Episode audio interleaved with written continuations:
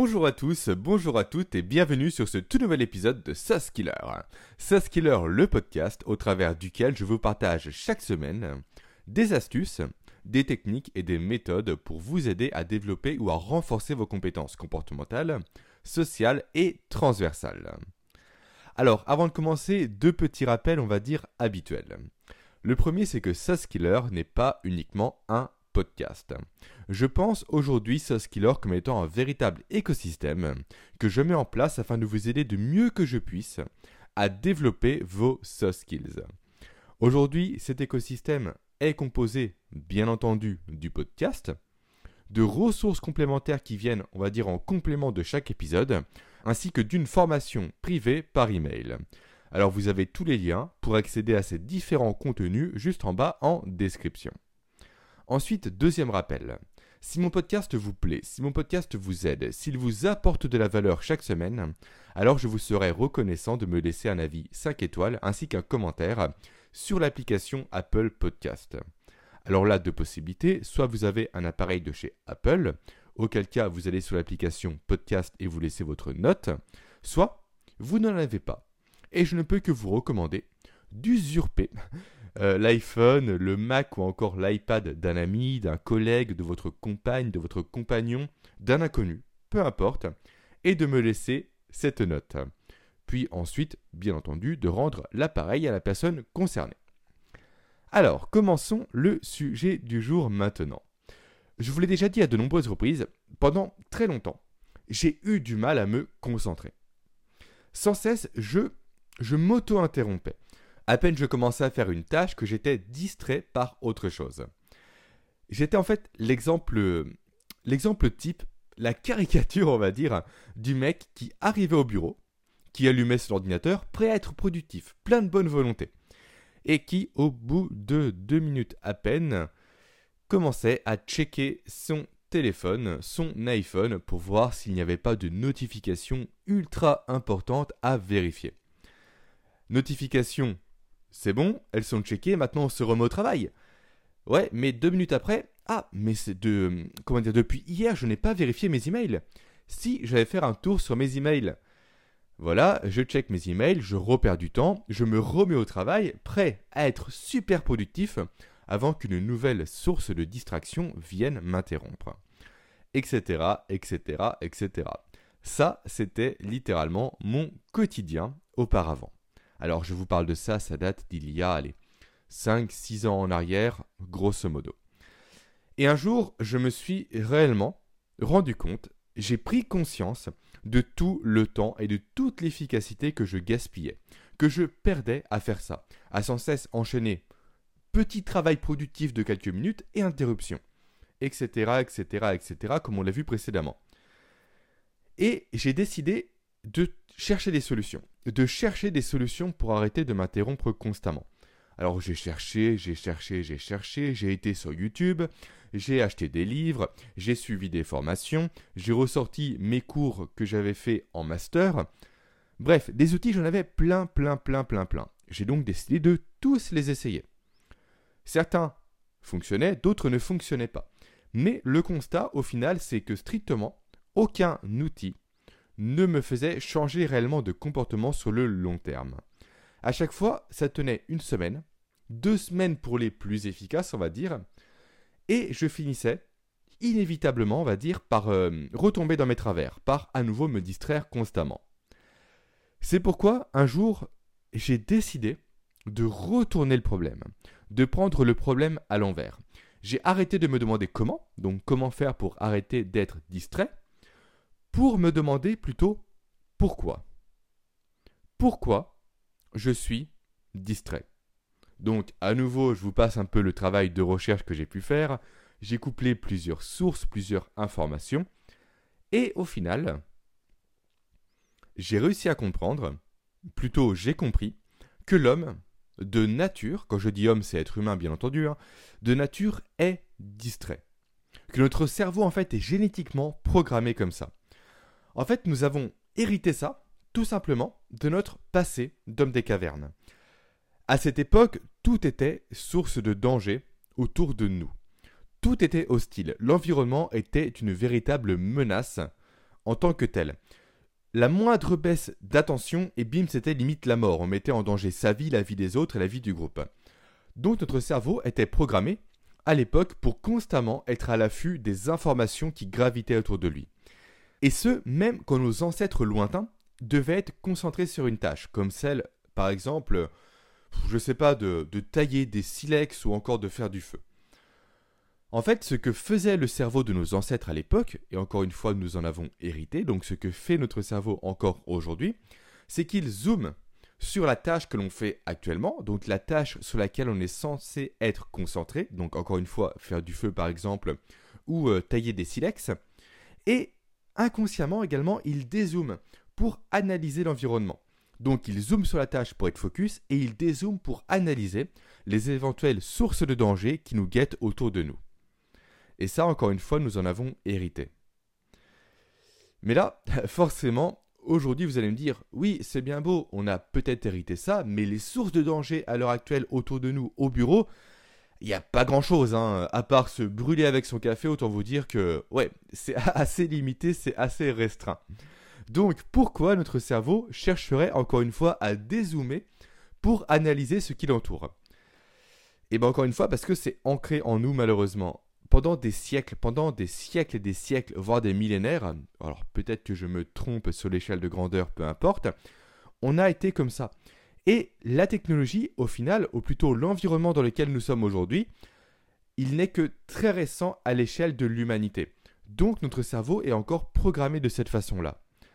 Mais aujourd'hui, bien entendu, il n'y a plus réellement de danger, et c'est pour ça que notre cerveau en fait a déporté son attention sur toutes les sources d'informations qui nous entourent, pour s'assurer, ni plus ni moins, qu'il ne passe pas à côté d'une information importante. Alors ça peut être un email, important ou non, euh, un SMS, un appel, euh, une notification, et j'en passe. Alors, autant il y a quelques années en arrière, ce, euh, ce paramétrage du cerveau n'était pas spécialement préjudiciable, parce qu'on avait beaucoup moins de sources d'informations et surtout on était beaucoup moins inondé d'informations au quotidien, autant maintenant c'est véritablement problématique. On reçoit constamment des nouveaux emails, on reçoit constamment des SMS, on reçoit constamment des notifications. Et le pire dans tout ça, c'est que moi, à titre personnel, par exemple, j'ai supprimé toute notification de mon téléphone. J'ai même pas Facebook sur mon téléphone, j'ai pas Messenger, j'ai rien du tout. Et n'empêche, que je reçois des emails de la part de Facebook quand je ne m'y suis pas connecté depuis un jour, deux jours, voire trois jours, pour me dire Hey, ton ami a mis une photo en ligne. Voilà, on est véritablement harcelé, même quand on n'est pas spécialement présent sur une plateforme. La plateforme va tout faire pour nous rappeler à elle. Elle va nous envoyer des signaux que l'on va interpréter et capter malheureusement inconsciemment, qui vont nous distraire. Tout ça pour nous ramener à elle. Et ces signaux-là, donc SMS, notifications, email, notre cerveau n'arrive pas à les ignorer.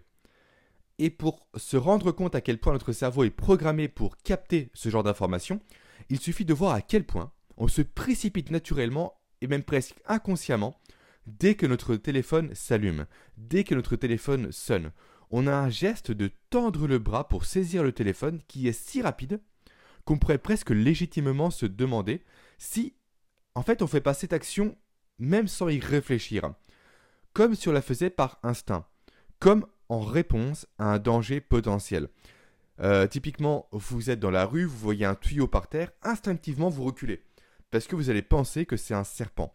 Vous n'allez pas avoir cette pensée de façon consciente, c'est votre cerveau qui va vous l'envoyer directement dans votre esprit, avant de voir au final que ce serpent n'était au final qu'un tuyau. En fait, vous réagissez avant même d'analyser. Et c'est ce phénomène-là qui se passe avec le téléphone. Vous vous jetez sur votre téléphone avant d'analyser si l'information transmise par ce téléphone, ou par cette notification, ou par cette boîte mail, peu importe, est digne réellement d'intérêt, est digne réellement d'urgence. Et ça va même encore plus loin que ça. Notre cerveau est tellement conditionné qu'un tout nouveau phénomène a émergé depuis quelques années. Le phénomène des vibrations fantômes. On croit carrément que notre téléphone vibre de notre poche, alors que non. C'est notre cerveau qui crée un faux signal pour nous pousser à prendre notre portable au cas où nous serions passés à côté d'une information importante. Voyez à quel point c'est dangereux. Voyez à quel point ce phénomène est inconscient. Voyez à quel point nous sommes distraits de nature et malheureusement, lutter contre son cerveau est très compliqué, pour ne pas dire quasiment impossible. Car, encore une fois, nous en avons hérité de siècles et de siècles et de siècles de programmation bien avant nous. Donc voilà, le pourquoi. Le pourquoi nous sommes de nature distraits. Maintenant, venons-en au comment. Au comment ne plus être distrait. Parce que oui, effectivement, c'est quasiment impossible de lutter contre son cerveau, mais il est possible quand même de ruser pour le duper. Et c'est ce qu'on va voir dans cette deuxième partie. Alors oui, je pourrais tout simplement vous, euh, vous rabâcher encore les oreilles avec des méthodes que j'affectionne particulièrement telles que la méthode Pomodoro, couplée euh, au fait de supprimer toute source de distraction quand on souhaite être productif. Mais ce n'est pas ces méthodes-là, en tant que telles, qui vont permettre de duper le cerveau. En fait, euh, le cerveau, comment dire, est tellement puissant que chez certaines personnes, cette nécessité de constamment vérifier son téléphone est tellement forte que ces techniques-là ne vont pas suffire. Elles ne vont pas suffire à duper notre cerveau, à passer outre ce conditionnement, on va dire, évolutif. Quand on éprouve un besoin tellement puissant de checker une information, ce n'est pas un simple téléphone en mode avion qui va nous en empêcher. On va passer outre ce petit obstacle, on va enlever le mode avion, on va regarder ses notifications, puis on va retourner au travail. Et encore une fois, cette démarche-là va créer une interruption dans sa productivité et donc on va perdre de l'efficacité et du temps. Donc non, ce n'est pas suffisant. La technique que je vais vous présenter aujourd'hui a véritablement pour but et pour objectif de contourner le biais évolutif du cerveau, ce biais psychologique. Cette technique s'appelle la méthode des 10 minutes. Elle consiste en quoi? Simplement lorsque vous travaillez, lorsque vous êtes productif et que vous ressentez le besoin d'aller vérifier votre téléphone, tout simplement, acceptez ce besoin. Cédez à la tentation. Mais uniquement si cette tentation est encore présente au bout de 10 minutes. Si elle est encore présente dans 10 minutes. On veut regarder son téléphone, on veut aller sur Facebook alors qu'on travaille. Ok, pas de souci, mais on attend 10 minutes pour le faire, pas avant. Cette technique est véritablement redoutable, car encore une fois, aujourd'hui, nous ne sommes pas constamment en danger. Donc, regarder nos notifications, regarder nos emails n'est pas du tout vital. Mais notre cerveau l'exige constamment. Alors, plutôt que de s'épuiser à constamment lutter contre lui, à, à se forcer à ne pas répondre aux besoins et aux signaux qu'il envoie, il faut mieux se laisser faire, se laisser vaincre en quelque sorte, et dire ok, pas de problème, je comprends, tu as besoin d'aller vérifier le téléphone pour voir s'il n'y a pas d'urgence. J'abdique, on va le faire. Mais on va le faire dans 10 minutes. Et durant en fait ces 10 minutes, le cerveau aura largement le temps de penser à autre chose. Il aura largement le temps de changer d'avis. Il aura largement le temps de relativiser la pulsion qu'il vous a envoyée précédemment.